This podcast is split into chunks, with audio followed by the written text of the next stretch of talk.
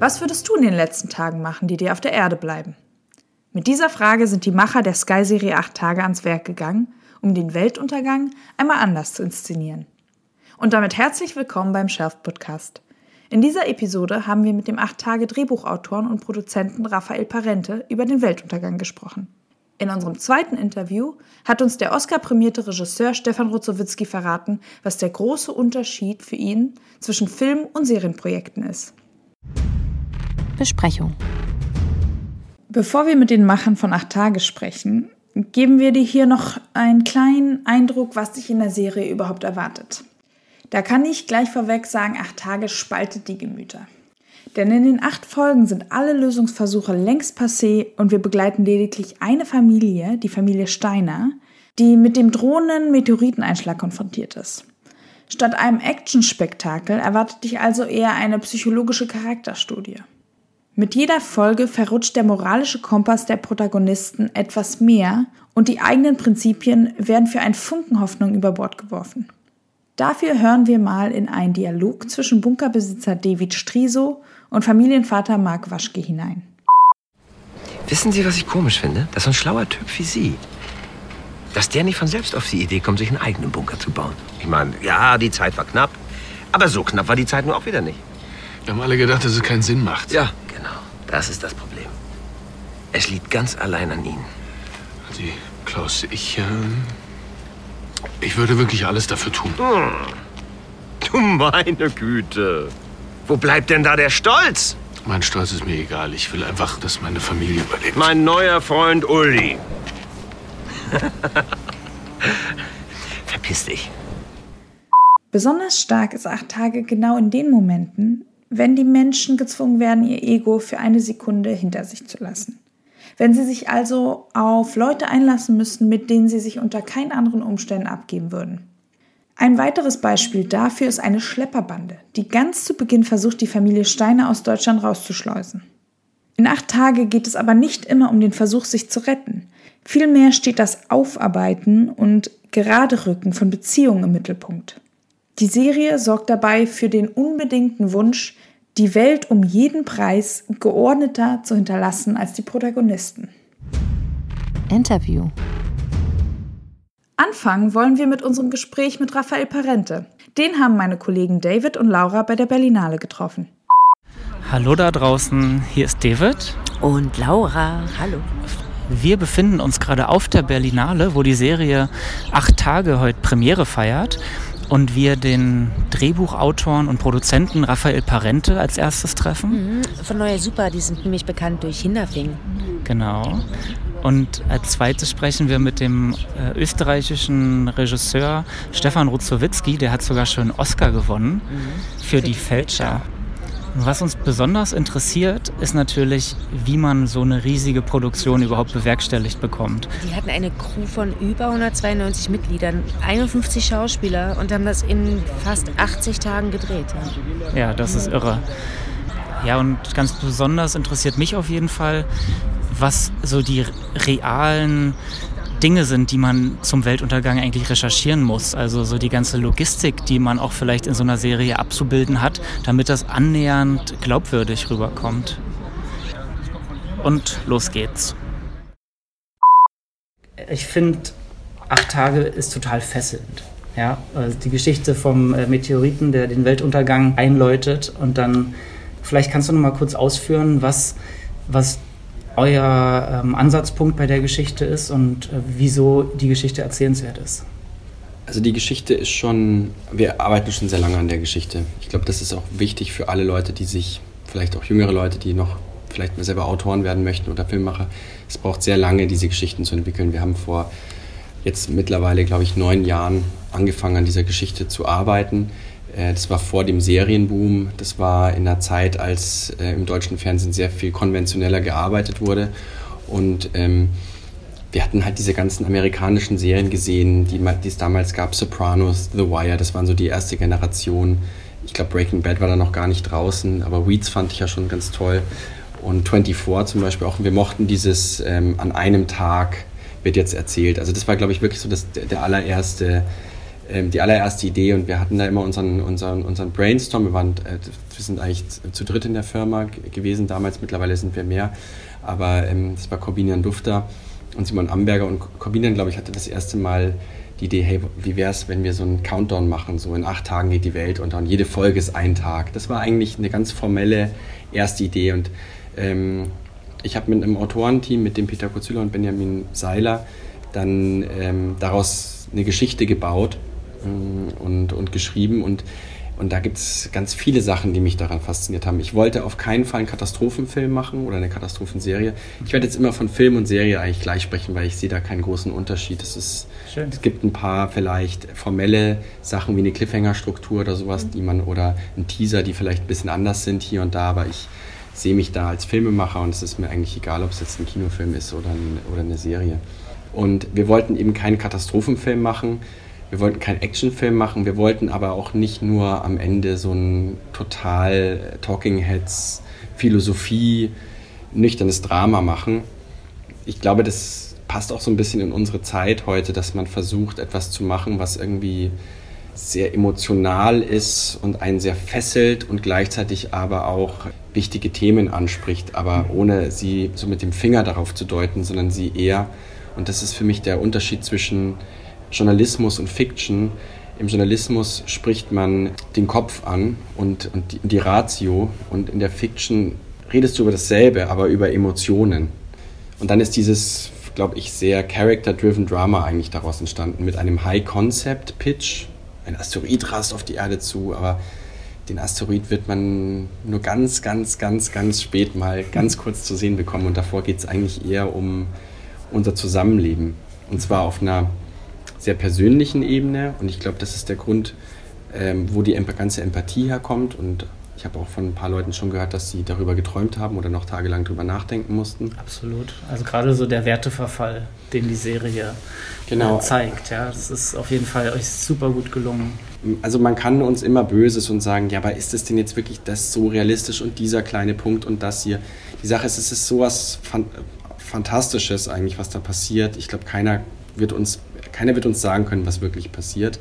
Aber einfach diesen, dieses Kopfkino zu starten, so was würdest du dann tun? Also überleg mal. Also ich kann mich zum Beispiel erinnern, als ich, da war ich noch Schüler, den 11. September mitbekommen habe und ich habe das im Fernsehen gesehen und ich, jeden, den ich kenne, kann sich an diesen Tag erinnern, als das passiert ist. Und wir alle, bei uns allen ging das Kopfkino los. Okay, was wird sich jetzt ändern? Was wird passieren? Das ist natürlich nochmal eine, um eine Ecke größer. Die Welt geht unter. Also wir haben nichts Kleineres gewählt als das, aber es ging uns darum, aus der kleinstmöglichen Perspektive, wirklich aus der letzten Reihe. Und ich finde, das ist auch der Grund, warum es ruhig in Deutschland spielen kann. Es muss nicht in Washington spielen oder in New York oder im Oval Office beim amerikanischen Präsidenten, wie er mit seinen Generälen berät, sondern es ist eine kleine Vorstadtfamilie. Es gibt zwar ein, eine Figur, die so in Regierungskreisen unterwegs ist, aber der ist auch wirklich nur ein kleines Rädchen und hat auch nicht so richtig Ahnung. Und ähm, ich glaube, das erzeugt halt diese ganze Empathie, weil man einfach nicht bei Figuren ist, die Helden sind und, und, und Sachen machen, die total bigger than life sind, sondern es sind normale Menschen die werden alle so in einer surrealen Welt. Ja. ja. Und wie genau seid ihr daran gegangen, die Charaktere zu entwickeln? Weil ich stelle mir vor, auf dem weißen Blatt Papier, Weltuntergangsszenario, man hat sofort diese ganzen Roland Emmerichs äh, im Kopf, äh, vielleicht auch ein bisschen Melancholia und hat alles gesehen und dann wollt ihr jetzt diese Familie kreieren und äh, die acht Tage durch die Hölle gehen lassen, weil das ja wirklich die letzten acht Tage sind? Also ich finde, ähm, Roland Emmerich hat, hat es einfacher, oder ich würde nicht sagen einfacher, aber er, er folgt diesem Plot. Er nutzt den Asteroiden oder die große Welle oder was auch immer dann die Katastrophe ist, als Plot für eine Abenteuergeschichte. Helden müssen diese müssen diese, dieses, dieses Ding, diese Bedrohung irgendwie abwenden. Dann hat man meistens den Wissenschaftler, der an irgendeiner Rakete tüftelt und man hat den Präsidenten, der sich mit seinen Militärs berät und ganz schwierige Entscheidungen treffen muss. Ähm, wir haben dieses Ding gepitcht und haben immer gesagt, nein, das wollen wir nicht machen. Mir ist dann auch, da war auch natürlich äh, als junger Autor, manchmal denkt man die Sachen nicht ganz durch. Ich habe dann gleich gemerkt, oh, oder ich glaube sogar Benjamin hatte mich dann da wirklich drauf gestoßen, ihr habt gar keine Geschichte, weil wenn eure Figuren nichts gegen diese Katastrophe unternehmen können, wo ist dann die Handlung? Was machen die denn da die ganze Zeit? Und das hat uns dann wirklich nochmal inspiriert, eben in eine ganz andere Richtung zu denken. Und wir, wir mussten eigentlich eine Geschichte in der Geschichte kreieren oder nicht nur eine. Wir haben das ja auf die Spitze getrieben. Ich glaube, es sind 13 Geschichten, die wir parallel erzählen. Also es war teilweise auch wirklich, okay, wo sind wir jetzt nochmal? Und dann hin und her gesprungen. Es gibt ja, wir folgen ja eigentlich allen Figuren in so einem, in so einem Inarito-mäßigen Multiplot eigene Geschichten zu erzählen und, und, und Metaphern in diesen Geschichten zu finden, die irgendwie was mit diesem Weltuntergang auch wieder vielleicht was zu tun hätten oder und, und, und der Asteroid ist im Endeffekt nur wie so, ein, wie, so ein, wie so ein Katalysator, um alles noch sehr viel mehr zu verdichten. Also die müssen halt in acht Tagen ihren ganz, ihre ganzen Probleme oder die Lösung ihres Lebens finden, weil sie haben nicht mehr Zeit, es ist kein Aufschub, du kannst nichts vor dir herschieben. Wenn du eine Affäre hast, entscheide dich lieber heute, ob die Affäre wichtiger ist als deine echte Beziehung.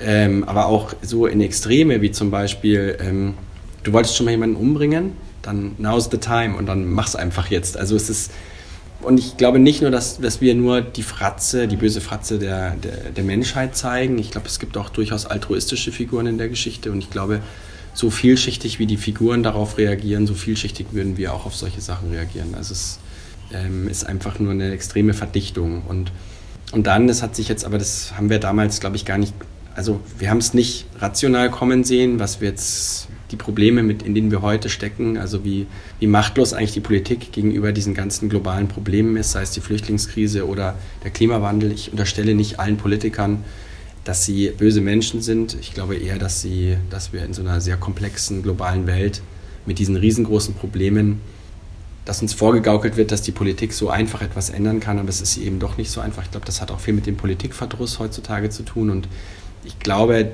ähm, wenn man die Serie jetzt aus den Augen von 2019 sieht und diese Geschichte, dann gibt es da sehr viel Parallelen, dass der Asteroid eigentlich nur wie eine Metapher ist für ein globales Problem. Und man sieht, wie ähm, die Gesellschaft eigentlich Fragen gestellt werden, die auch heute im Keim schon gestellt werden. Also zum Beispiel das Regeln des Zusammenlebens, die für mich, ich bin 83 geboren, seit eigentlich spätestens 45 haben die gegolten, also die UN und Menschenrechte und Nächstenliebe und halt so Sachen, die halt vielleicht von vielen, viele Leute haben sich vielleicht nicht dran gehalten, aber es war eigentlich eine unumstößliche Regel und wir wussten alle, es gibt Schwarz und Weiß und es kommen jetzt immer mehr, kommen diese Tendenzen und zwar durch alle Schichten der Gesellschaft, nicht nur irgendwelche populistischen Politiker, sondern auch einfach auf der Straße, dass Leute sagen, nee, wieso, Rassismus ist doch gar nichts Schlimmes oder muss man sich wirklich, muss man wirklich allen Leuten helfen? Und ähm, wir spielen das eigentlich jetzt bis ins Extreme durch, was passieren würde, wenn es mhm. keine Reg Regeln gäbe. Da hast du total recht. Nur selbst wenn die Zeit äh, titelt äh, Pro- und Kontraliste Seenotrettung, dann kann man sich ja schon fragen, müssen wir denn bestimmte Sachen echt noch diskutieren? Aber ich finde es gut, dass wir sowas total ähm, Hollywood-mäßiges eigentlich nehmen ähm, damit, da, damit man nicht nur so Referenzen baut die ganze Zeit. Ich, ich wollte nicht, dass, es, dass diese Serie irgendwie zu einem politischen Statement verkommt, sondern mir war es wirklich wichtig, einfach eine spannende Geschichte zu erzählen. Und mhm. daran haben wir immer am meisten Spaß.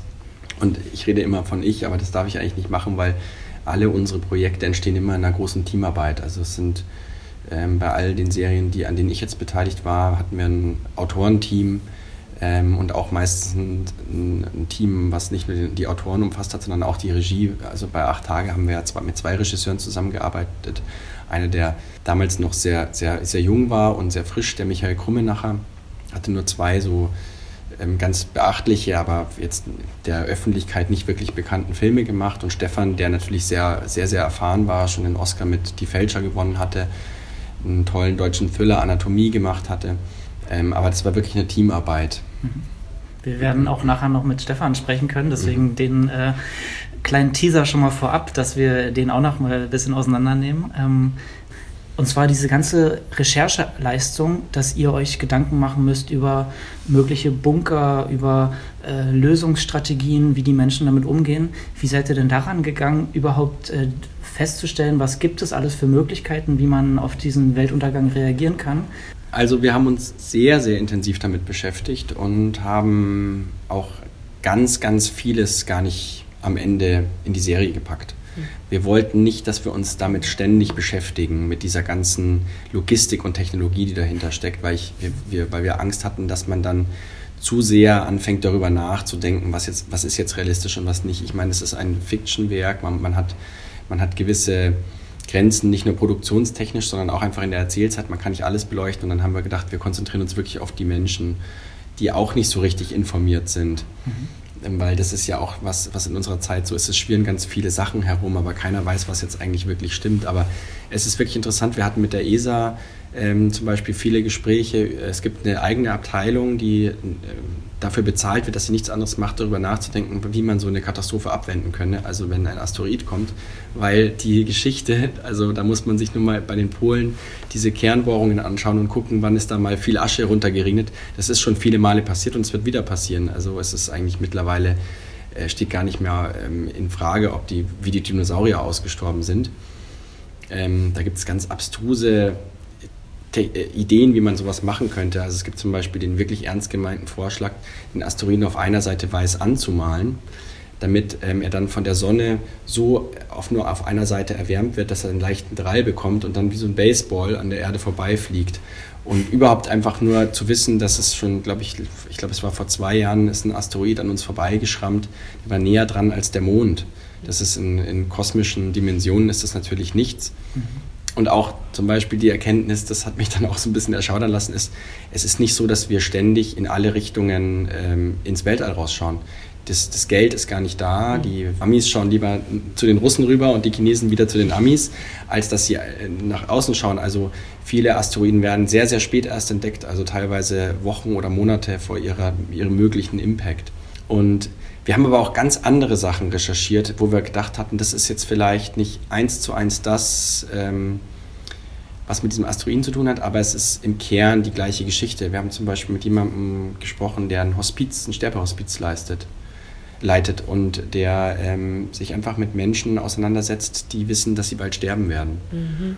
Also wir haben auch viel in, in, in Richtung Psychologie recherchiert. Es gibt ja diese eine Szene, in der zweiten Folge. Ist das jetzt schon ein Spoiler? Ich weiß es nicht. Nee, ist kein Spoiler. Es gibt, es gibt eine Figur, die hat Krebs und die äh, setzt sich auseinander mit den, mit den Phasen des, ähm, des Wahrhabenwerdens, des Sterbens. Also, dass man erstmal vielleicht also es gibt zum Beispiel die Denial-Phase, das ist auch nur eine Theorie und es ist sicherlich so, dass alle, alle Menschen ein bisschen anders darauf äh, reagieren, aber dass man vielleicht erstmal es ignoriert und sagt, nee, nee, nee, das passiert nicht. Und dann aber irgendwann merkt man ja und dann denkt man sich, ja, aber warum ich? Warum nicht die anderen? Und dass es eben dann verschiedene Phasen gibt, die halt jeder Mensch durchläuft. Und das haben wir auch versucht, in den Folgen dann so ein bisschen wiederzuspiegeln. Nicht eins zu eins, aber dass man eben also deswegen auch die Frage, warum sind nicht alle schon längst irgendwie geflohen oder sowas. Ich glaube, viele Leute würden, ich meine, das sieht man ja, warum sind noch Leute in Aleppo oder warum, warum, warum sind so viele ähm, jüdische Familien dem Holocaust zum Opfer gefallen? Ich glaube, man ähm, man, man, verdrängt auch erstmal und, und, und, und, und wartet erstmal ab, weil man das auch muss. Man steckt ja in einem Leben drin. Die Kinder gehen zur Schule, man hat vielleicht irgendwie einen, einen, Beruf, man hat, man, hat, man hat irgendwas, an dem man sich erstmal festklammert und dann wartet man erstmal ab und guckt, wie sich die Sachen entwickeln und dann ist es vielleicht irgendwann zu spät. Also ich glaube, das ist sehr menschlich. Klar, die Flucht ist ja erstmal ohne Perspektive in der Regel und das ist ja, ja das Schwierige.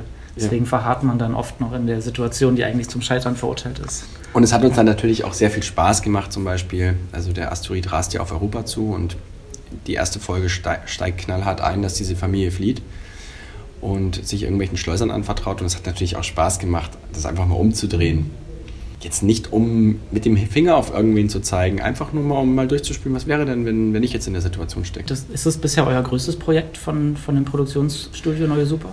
Das ist durchaus unser größtes Projekt. Ähm, ich würde nicht sagen, dass wir eine totale High-Budget-Serie waren, weil äh, es gibt viele Serien da draußen, gerade jetzt im Serienhype, die deutlich größer budgetiert sind als wir. Mhm. Wir wollten deshalb auch, ähm, wir bauen auch nicht auf irgendeiner großen Marke auf. Also klar, es ist ein großer Pitch, die Welt geht unter, also es ist schon ein relativ großer Pitch, aber uns, uns ging es darum, sehr extrem zu sein in allem.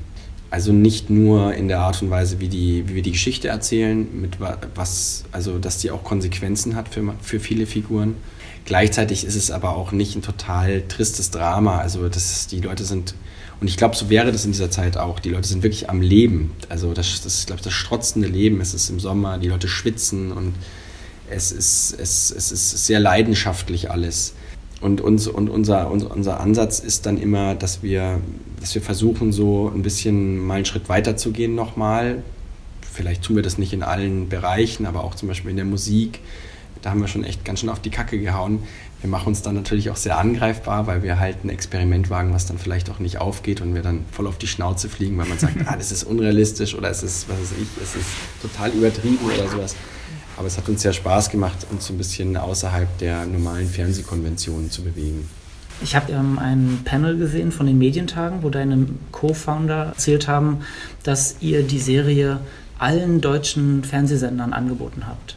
Und kannst du da noch ein bisschen Einblicke geben, was am Ende den Zuspruch auch für Sky, was ja. das alles bedeutet hat? Wir machen nur Sachen, die wir selber sehen wollen. Das ist uns ganz wichtig. Es gibt verschiedene Ansätze in der, in der Medienbranche, ähm, erfolgreich zu sein, aber wir versuchen wirklich nur Sachen anzufassen, mit denen wir uns auch zwangsläufig, weil wir uns so, inhaltlich, so tief inhaltlich mit den Sachen beschäftigen müssen.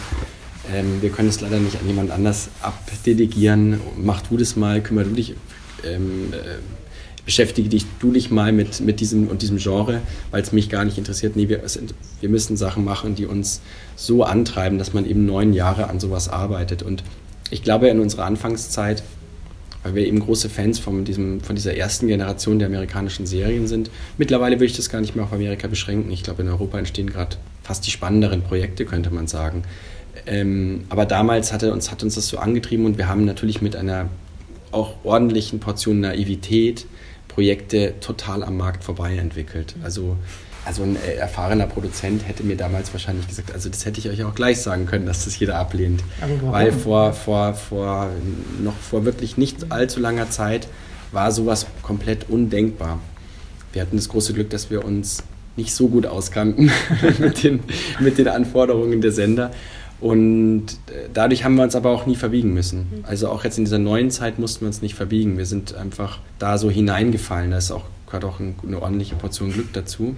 Und ihr hattet die Vorarbeit schon so weit geleistet, dass ihr dann zur richtigen Zeit den richtigen Partner überzeugen konntet? Viele von unseren Projekten, die auch jetzt gerade noch entstehen, die auch in Zukunft entstehen werden, sind, sind teilweise schon vor vielen, vielen Jahren entstanden. Und wir arbeiten da schon sehr lange dran. Es ist jetzt nicht so, dass wir jetzt einfach sagen, oh, der Serienhype, jetzt müssen wir Serien machen, sondern das machen wir mit ganz viel Liebe und Leidenschaft. Und jetzt muss man zum Beispiel bei Sky auch sagen, dass, dass auch die ein ganz junges Team waren, um den Redakteur Frank Gerstfelder und Markus, A Markus Amon und Elke Waldheim und die auch einfach einen sehr guten Job gemacht haben, uns da auch, also mit uns zusammen das eben weiterzuentwickeln. Also ich glaube, wenn wir die Serie für einen anderen, einen anderen Sender oder eine andere Plattform gemacht hätten, dann wäre die auch ganz anders geworden. Weil auch wenn die Idee vielleicht die gleiche geblieben wäre, man hätte dann eine andere Tonalität gefunden. Und ich bin sehr froh über diese Zusammenarbeit, weil ich, weil sie uns immer gepusht haben. Und es ging nicht darum, für einen Pay-TV-Sender möglichst gewalttätig oder sexuell zu sein oder sowas. Ich glaube, das ist unsere Serie auch gar nicht, sondern es ging eher darum,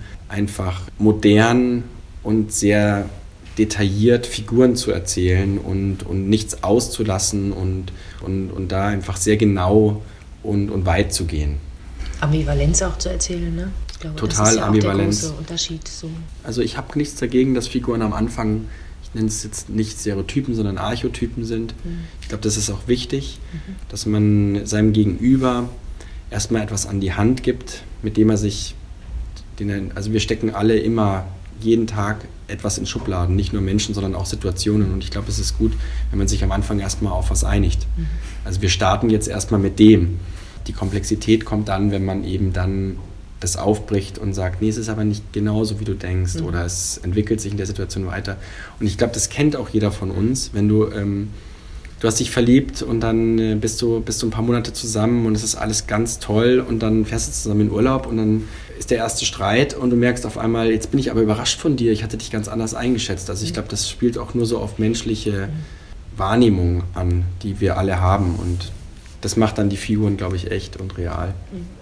Und trotzdem hattet ihr zu dem Zeitpunkt, als ihr das an Sky gepitcht habt, noch nicht allzu viel Erfahrung damit, solche großen Serienformate umzusetzen. Wir haben im Vorgespräch überlegt, ob Hinderfing damals schon äh, sozusagen in eurem äh, Kanon mit dabei war oder ob ihr nur Blockbusters hattet zu dem Zeitpunkt, als Sky dazu gestoßen ist, weil die, müsst, die, die haben ja die Katze im Sack gekauft, wenn man das so will, oder? Ja, das war sehr mutig von denen. Ich glaube, wir hatten, wir waren natürlich schon so ein bisschen länger unterwegs ähm, als Firma und als, auch als Kreative. Ähm, wir, haben eine, wir haben alle an der Münchner Filmhochschule studiert und waren auch sehr früh schon mit sehr etablierten Produzenten und auch Sendern vernetzt. Wir haben irre viele, ich glaube, wir haben über 35 Kurzfilme und, und, und wir haben auch viel Werbung gemacht, ähm, produziert damals schon in der Hochschule. Und ich glaube, die, die, es war ja auch eine Vielzahl von anderen Ideen, die wir an die herangetragen haben, an alle. Und ich glaube, dass die schon gesehen haben, dass wir immer ein ganz, guten, ganz gutes Gefühl haben für etwas. Und uns natürlich dann diese Verantwortung zu übergeben, ähm, war sehr, sehr mutig von denen. Aber es war jetzt auch nicht so, dass wir gar keine Erfahrung mit Serie hatten. Also wir hatten Erfahrung mit wir hatten Erfahrung mit Blockbusters eben gehabt und, ich, und Hinterfig war da, glaube ich, schon gedreht, als wir das Greenlight für acht Tage bekommen hatten. Ich kann mich auch erinnern, dass ich dem Frank, glaube ich, dann auch mal ein bisschen was davon gezeigt hatte. Mhm. Und ähm, wir haben uns dann auch mit, mit sehr erfahrenen Leuten umgeben. Also es ist ja jetzt auch so, dass der Stefan ein sehr, sehr erfahrener Regisseur ist und das war auch ganz bewusst, dass ich mit jemandem zusammenarbeiten wollte, der, und es war auch sehr, sehr gut, das hat man jetzt auch im Nachhinein gemerkt, also gerade immer kurz vor Produktion ist wirklich die Kacke am Dampfen, alle sind panisch, oh, das wird nicht aufgehen, das wird nicht klappen. Ähm, und da hat der Stefan eine unglaubliche Ruhe reingebracht. Und, und er hat mir immer das Gefühl gegeben, ich bin mit ihm auch wirklich in guten Händen, weil ähm, er macht es sehr, er ist sehr ehrlich in der Zusammenarbeit, er sagt, was er denkt, er macht nichts hintenrum er, und er ist komplett ego-befreit, was ich auch toll finde. Also jemand, der einen Oscar gewonnen hat, kann, kann sich auch anders geben. Das tut er aber nicht. Und, und hatte da einfach, hat da unglaublich viel Ruhe reingebracht. Und das ist, glaube ich, der Trick, wie man es machen muss, dass man, dass man da, wenn, wenn man sowas macht, dass man die Teams dann auf jeden Fall mischt. Ich habe nämlich noch äh, was entdeckt, dass ihr den äh, grünen Drehpass bekommen habt. Ja, tatsächlich. Äh, ja, und habt ihr das... Während die Welt untergegangen ist. Ja, genau, das finde ich ganz toll. also fast so ein bisschen ironisch, rettet die Wale und gleichzeitig geht die Welt unter. Nee, das war uns sehr wichtig. Ja. Wir haben, ich würde sagen, es ist 50-50. Einerseits ähm, ist der grüne Drehpass organisatorisch aufwendiger, als wenn man es ohne ihn macht. Mhm weil man diese Nachweispflichten hat. Und das macht, also man kann nicht nur sagen, wir haben jetzt irgendwie was für die Umwelt getan und haben Energie gespart und auch Müll gespart, sondern man muss das auch wirklich, also wir haben extra eine Person gehabt, ähm, die sich darum gekümmert hat, die diese ganzen Nachweise und uns auch beraten hat, in dem, wie wir vorgehen müssen. Und, und, und oft sind dann so die Produktionen, oh nee, wir haben sowieso so viel Arbeit mit anderen Sachen aber ich meine, warum, warum nimmt sich unsere Branche da raus? Also wenn wir irgendwie auf die Straße gehen wegen dem Dieselskandal oder so, dann muss, muss sich eigentlich schon jeder an der eigenen Nase packen. Wir haben zum Beispiel auch heute äh, vor ein paar Tagen gleich darüber diskutiert, mit wie vielen Autos wir bei der Berlinale vom roten Teppich vorfahren dürfen, mhm. weil wir das auch dann nicht da einfach dann weglassen. Bis uns Gott sei Dank ähm, jemand von der Berlinale gesagt hat, dass die Autos ähm, Elektroautos sind. Ja. da hatten wir dann ein gutes, gutes Gefühl wieder. Aber es ist auch so, was wir dann im Nachhinein gemerkt haben, es ist eigentlich auch eine Win-Win-Situation, weil man spart auch Kosten. Mhm. Also wenn halt nicht ständig irgendwelche Papierbecher am Set rumfliegen, sondern jeder einfach seinen Becher hat. Mhm. Wenn man halt guckt, dass man nicht die ganze Zeit ähm, auf einen Dieselgenerator dreht. Also normalerweise nimmt ja eine Filmproduktion auch oft einfach den Stromgenerator mit. Der läuft dann meistens eben auf fossilen Brennstoffen, sondern dass man versucht eben den Strom möglichst aus der Leitung mhm. zu bekommen, was halt Klar, wir haben gerade noch Kohlekraftwerke überall in Deutschland stehen. Das ist jetzt hoffentlich eine Sache, die sich ändern wird, aber trotzdem ist es doch immer noch viel umweltfreundlicher als andersherum. Das freut mich sehr, dass es geklappt hat. Und wir haben auch, ich weiß nicht, welchen Platz wir waren, aber wir waren auf jeden Fall, glaube ich, unter den ersten zehn, der ähm, haben beim Crew United ähm, Fair Production Award ein sehr hohes Ranking bekommen. Und da geht es darum, dass man eben sein Team anständig was die Drehzeiten und was auch die Bezahlung angeht. Und das ist überhaupt, das ist eigentlich, also die Teamleute dürfen da alle, also in ganz Deutschland dürfen die alle Teamleute über solche Sachen abstimmen und da wird dann einfach bewertet, wie, äh, wie glücklich und wie, wie gut aufgehoben haben sie sich gefühlt. Und ähm, also das ist eine Sache, die unserem Herstellungsleiter oder unserem Produktionsleiter sehr, sehr wichtig war, dass wir nicht nur irgendwie, dass es nicht nur für die Kunst ist, sondern auch, dass vor allem die ganzen Departments, die jetzt dann vielleicht nicht auf dem roten Teppich die Wahrnehmung bekommen, aber dass da halt zumindest während der Produktion auch eine Wertschätzung da ist und man die Leute nicht total ausbeutet. Es war aber natürlich auch, muss ich sagen, auch im eigenen Interesse, weil wenn du, ähm, ich weiß nicht, wie viele Drehtage hatten, 90 Drehtage drehst, mhm. dann, dann kannst du auch nicht einfach so eine, so eine Horrorproduktion laufen lassen, weil das, das packt einfach keiner. Also drei Monate auf einem Haufen. Ja. Vielleicht kannst du einen Eindruck geben, wie viele Leute sind an so einem Set beschäftigt? Also weil wir die Welt untergehen haben lassen, kann ich sagen, ich glaube, uns, allein unser Szenenbild-Department hatte mehr Mitarbeiter als ein normales Tatort-Team. so kann man sich das jetzt ungefähr vorstellen. Ähm, es waren schon sehr, sehr viele Menschen. Also es war auch für mich unmöglich, jetzt alle Leute dann auch überhaupt zu kennen. Also ich ja. bin, ähm, bin immer für eine, so eine familiäre Atmosphäre, aber das ist dann einfach, das sind so viele Menschen, das kann man gar nicht sagen. Aber sehr, sehr professionelle Mitarbeiter in allen De Departments und die haben alle einen super Job gemacht, finde ich. Und äh, welcher Teil deiner Arbeit, äh, von der Kreation über das Drehbuch bis zur Produktion, äh, fordert dich am stärksten heraus?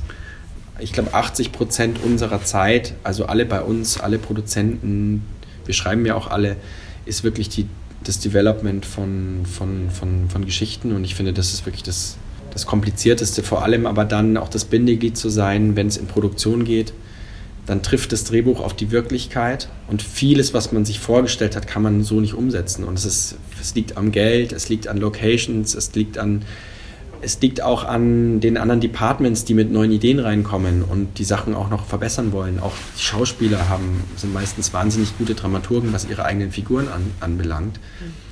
ähm, weil sie sich einfach viel mehr damit beschäftigen und auch sehr fokussiert mit ihrer Figur beschäftigen. Und ähm, das ist sehr, sehr herausfordernd, weil man nämlich dann nicht mehr viel Zeit hat. Dann gibt es eine Deadline, dann wird gedreht.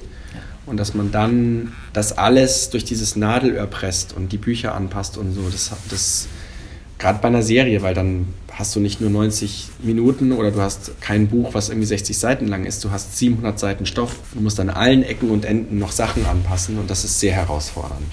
Das heißt, die letzte Woche vor Produktionsstart oder vor Drehstart habt ihr nicht mehr geschlafen? Also ich würde sagen, die letzten zwei Monate vor Drehstart waren wirklich sehr anstrengend und, und es war, war auch so, dass ich dann nicht, also es war nicht so, dass ich nicht viel geschlafen habe, weil ich, ähm, weil ich so viel gearbeitet habe. Das ging eigentlich nicht. Mann, da ich natürlich viel gearbeitet, wie wir alle. Also es war nicht ich, sondern es waren alle, haben viel gearbeitet, aber ich konnte auch nicht gut schlafen. Weil Man geht alles immer im Kopf durch, ne? Ja, und das Problem ist ja im, im, in kreativen Prozessen, es gibt ja kein richtig und falsch. Also das kannst du immer nur in der Retrospektive sagen. Mhm. Und es gibt immer, also auch jeder, der jetzt mal für sich mal ein Drehbuch schreiben möchte oder ein junger Regisseur oder eine Regisseurin, die das erste Mal was, was, was selber einen Film macht, es gibt einfach eigentlich eine konstante Ungewissheit, ob das, was man entschieden hat, die richtige Entscheidung war. So geht es mir zumindest.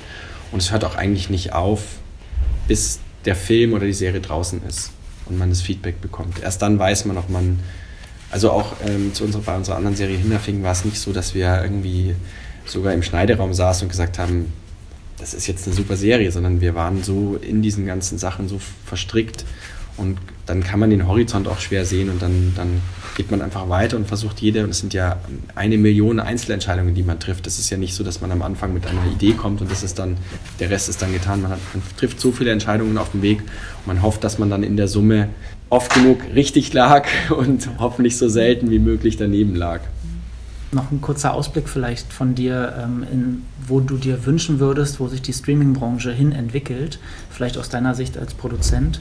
Also, dass die Content-Nachfrage ansteigt, ist erstmal großartig und ähm, wir sind jetzt gerade in einer ganz tollen Zeit, in der es einen großen Umbruch gibt und dadurch, glaube ich, entstehen gerade sehr viele Experimente auch. Ich würde auch unsere Serie als ein Experiment ähm, beurteilen, weil das nämlich kein klassisches Crime-Piece ist oder was auch immer, Medical oder Polit, sondern wir sind irgendwas ganz Verrücktes dazwischen, was Vogelwildes.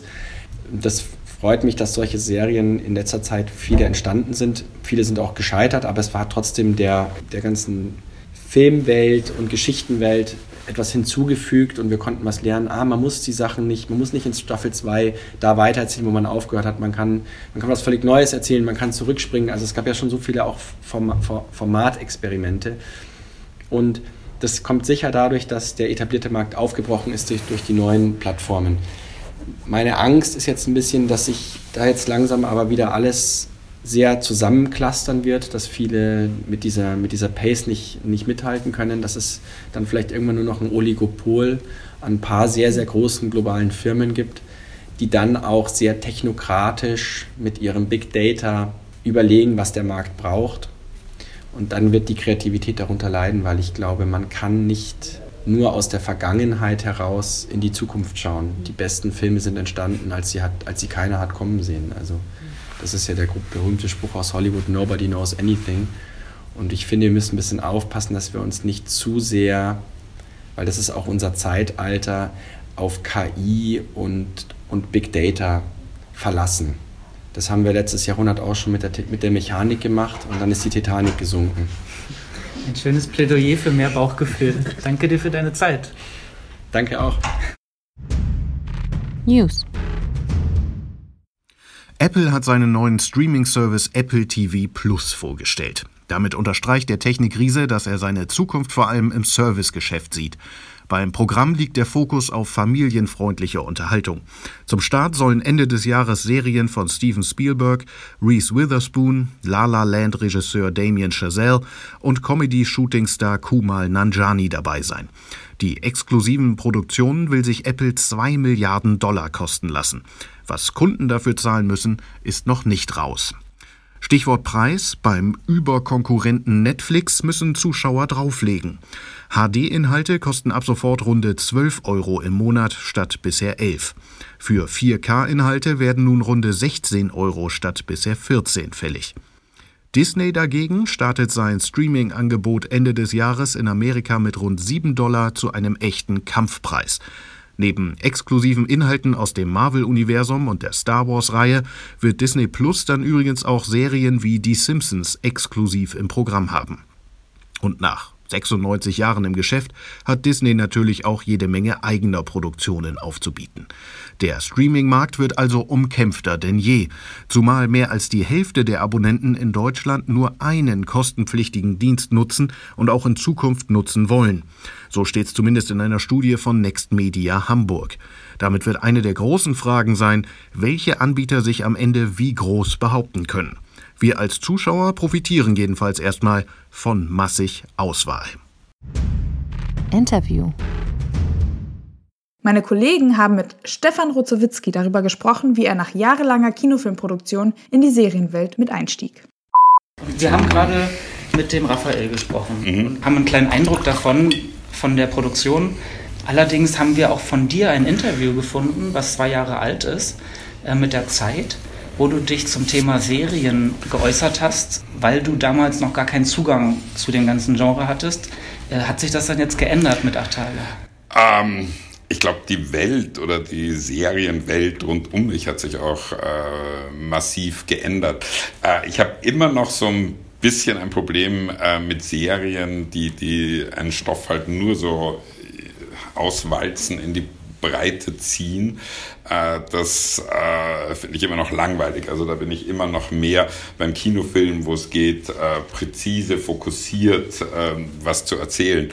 Aber äh, auf der anderen Seite ist es natürlich wirklich jetzt eine Goldgräberzeit. Äh, es gibt einen richtigen Paradigmenwechsel, ein völlig äh, anders geartetes äh, Rezeptionsverhalten des Publikums.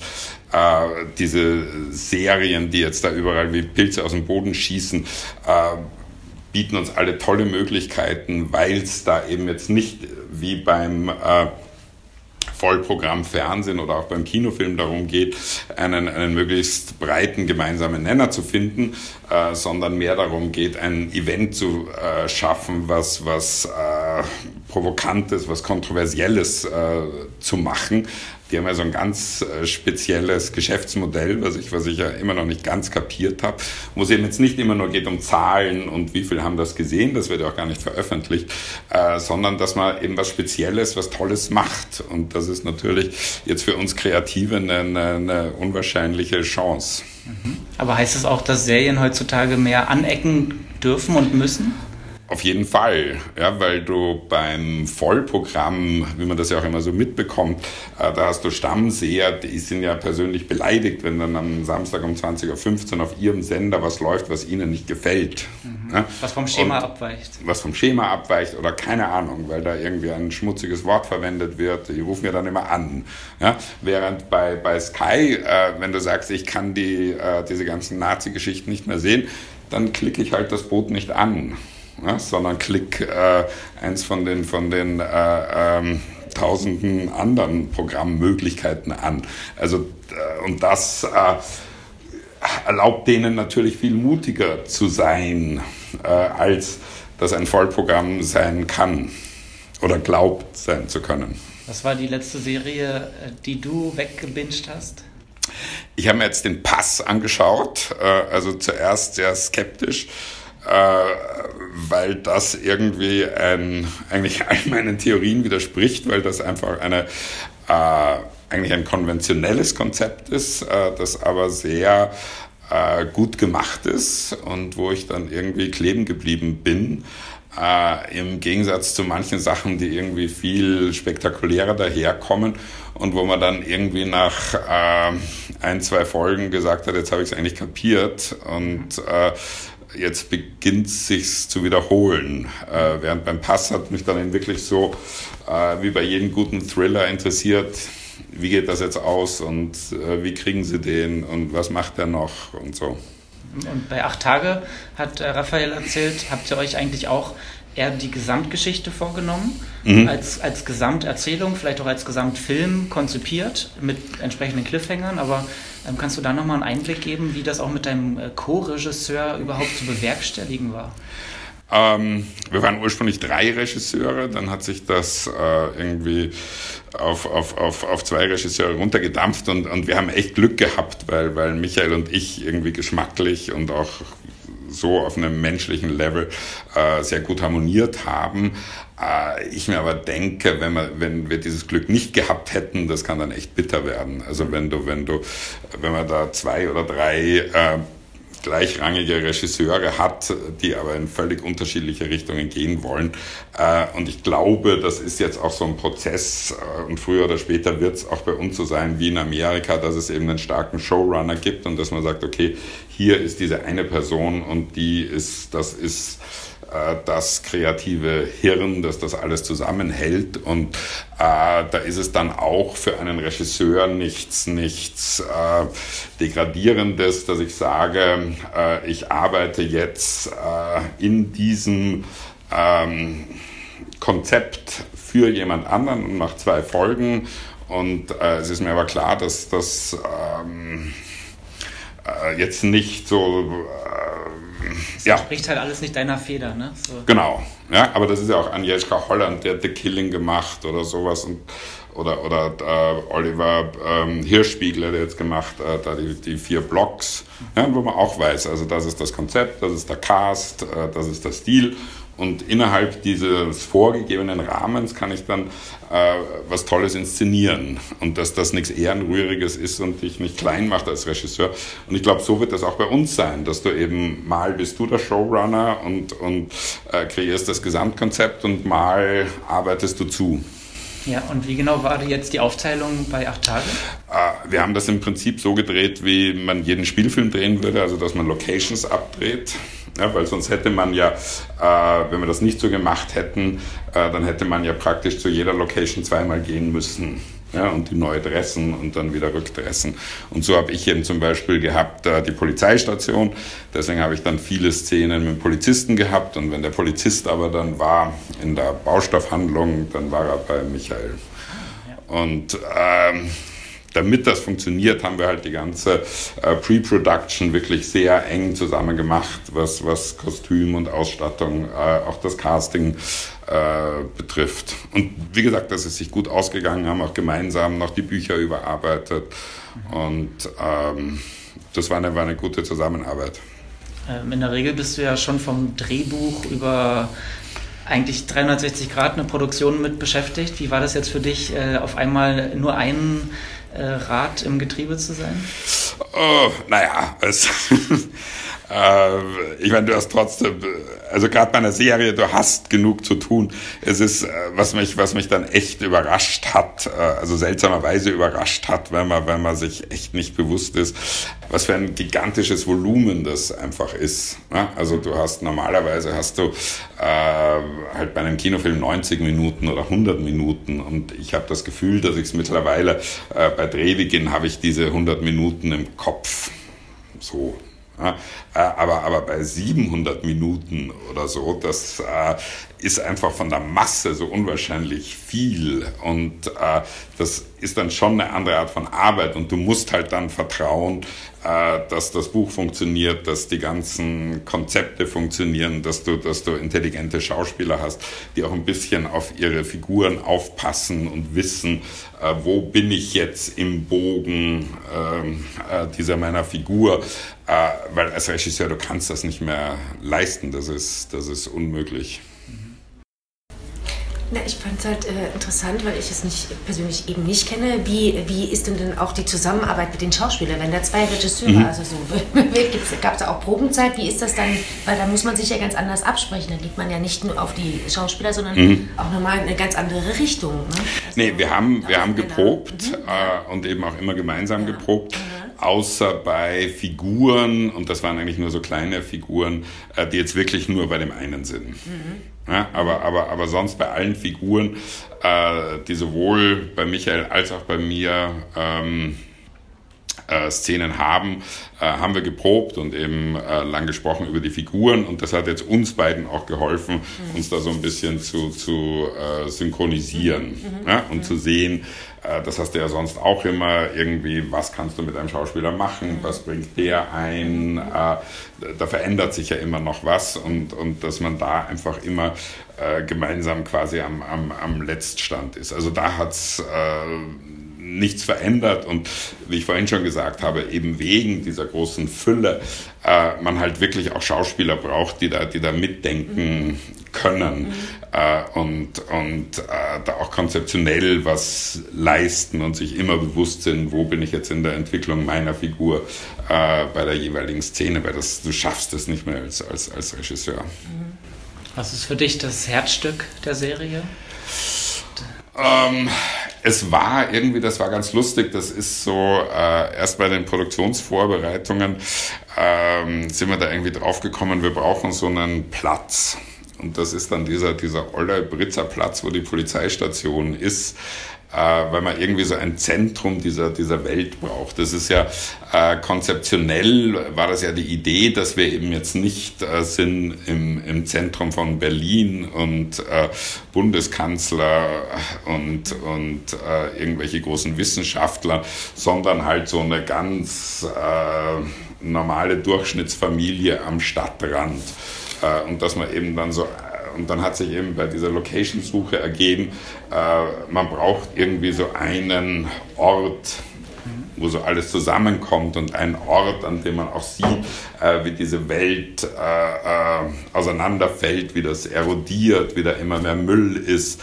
Äh, äh, wie so ein, ein, ein belebter Ort dann, dann plötzlich äh, ausstirbt. Ja. sich verändert, ausführt. Ich meine, sonst ist es natürlich die Christiane Paul, also die Figur steht so im Zentrum, weil von der ist, das ist ihr Liebhaber, ihr Vater, äh, ihr Bruder, also bei der läuft so alles zusammen äh, auf die eine oder andere Art.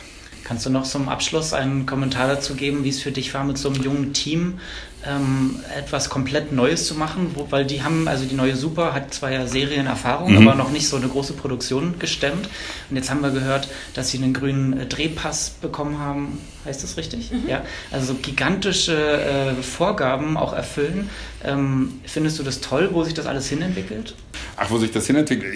Ja, ich meine, was bei denen halt äh, spannend ist, dass die halt äh, zu einem Zeitpunkt auf Serie gesetzt hatten, äh, als das sonst noch niemand am Schirm hatte. Ja, und und äh, während ihre ganzen Studienkollegen sich bemüht haben, irgendwie ihr Debüt im dritten äh, auf die Reihe zu kriegen, die schon Serie gemacht haben und jetzt natürlich äh, ähm, gerade rechtzeitig zum Boom schon so ein Portfolio aufweisen können und da äh, dick dabei sind. Das ist, das ist schon spannend und äh, und die haben auch äh, offensichtlich äh, Mut und äh, dann natürlich, weil sie sich da eben so drauf äh, spezialisiert haben, auch mehr Expertise als ein, äh, eine Firma, die halt seit Jahrzehnten Kinofilm macht und da ihre ganzen Strukturen erst umstellen muss. Was würdest du jetzt für deine nächsten Projekte mitnehmen von der Arbeitsweise?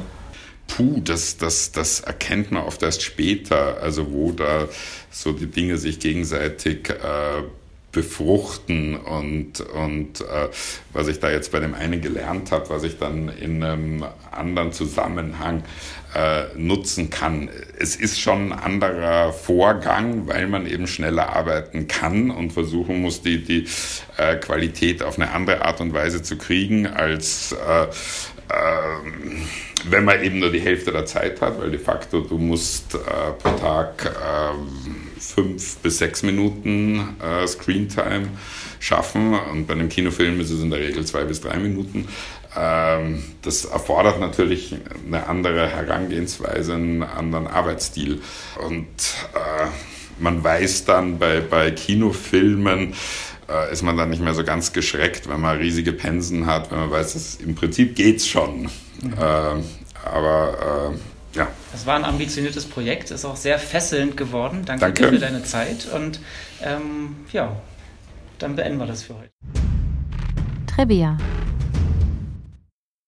Armageddon, das jüngste Gericht, gilt als der Weltuntergangsfilm schlechthin, zeichnet sich allerdings nicht gerade durch harte Fakten aus. Ihr erinnert euch, ein Asteroid rast auf die Erde zu und die letzte Hoffnung der Menschheit sind Ölbohrer-Veteran Bruce Willis und seine harte Bohrinsel-Crew.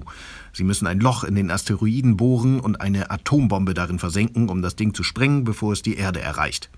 Was für ein Quatsch.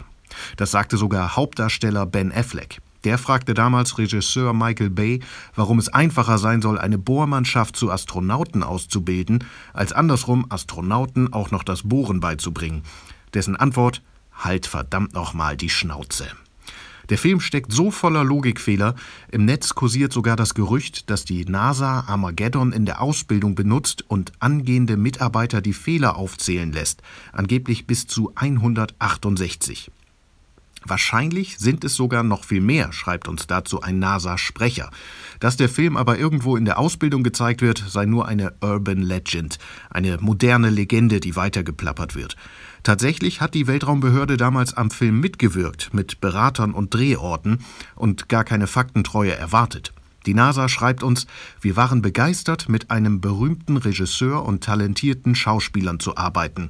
Es war ein spannender Ausflug in machbarer Fiktion. Manche Aspekte des Films seien dabei in der Realität eben machbarer als andere. Wenn ich das mal frei übersetzen darf, es ist nur ein Film. Streaming-Tipps. Passend zum heutigen Thema haben wir drei Streaming-Tipps für euch vorbereitet. Ich fange doch direkt mit meinem an. Mein Tipp ist der Film Take Shelter. Bei Weltuntergang denkt man ja meistens direkt an große Hollywood-Produktionen à la Roland Emmerich, an komplette Zerstörung von Metropolen und an Massenpanik. Meiner Meinung nach wird es aber erst richtig interessant, wenn man dem Thema etwas melancholischer und langsamer angeht. Daher lege ich euch meinen Filmtipp sehr ans Herz. Der Film von Jeff Nichols wurde 2011 produziert und spielt in einer US-amerikanischen Kleinstadt. Er setzt sich mit einer Kombi aus Weltuntergang Prepping und psychischer Krankheit auseinander. Und das macht er sehr gut. Hier trägt nämlich der Weltuntergang nicht dazu bei, krasse Effekte und Action-Szenen zu zeigen, sondern hinterlässt eher ein düsteres Gefühl. Dieses könnte man natürlich als Metapher für die innere Unruhe und Angst lesen meiner Meinung nach wahnsinnig gut gelungen und sehenswert. Aktuell ist der Film leider in keinem Streaming-Abo erhältlich, aber du findest ihn überall zum Leihen, zum Beispiel bei iTunes, Amazon oder Maxdome. Also, das war mein Streaming-Tipp. Mein Tipp ist ein bisschen schwierig, denn für alle, die den Film noch nicht gesehen haben, spoilere ich eigentlich schon sehr, wenn ich verrate, dass er in die Kategorie Weltuntergang passt. Vergesst das einfach ganz schnell, denn das macht das Tolle an diesem Film gar nicht aus. Ich rede von The Cabin in the Woods, also die Hütte im Wald. Wenn ihr so viele Horrorfilme gesehen habt wie ich, dann weckt der Titel schon die richtige Vorstellung. Holzhütte, Wald, düster. Bleibt eigentlich nur die Frage, was lauert wohl dieses Mal in der Dunkelheit und mordet die hübschen Teenagerfiguren weg. So abgedroschen ist das Szenario inzwischen einfach. War es zumindest 2012, als der Film rauskam. Allerdings verrät The Cabin in the Woods schon gleich am Anfang, dass diesmal mehr dahinter steckt. Als nämlich zwei herrlich schroffe Kollegen in einem Industriekomplex zur Arbeit gehen, so riesig, dass sie mit dem Golfkart zum Schreibtisch fahren müssen.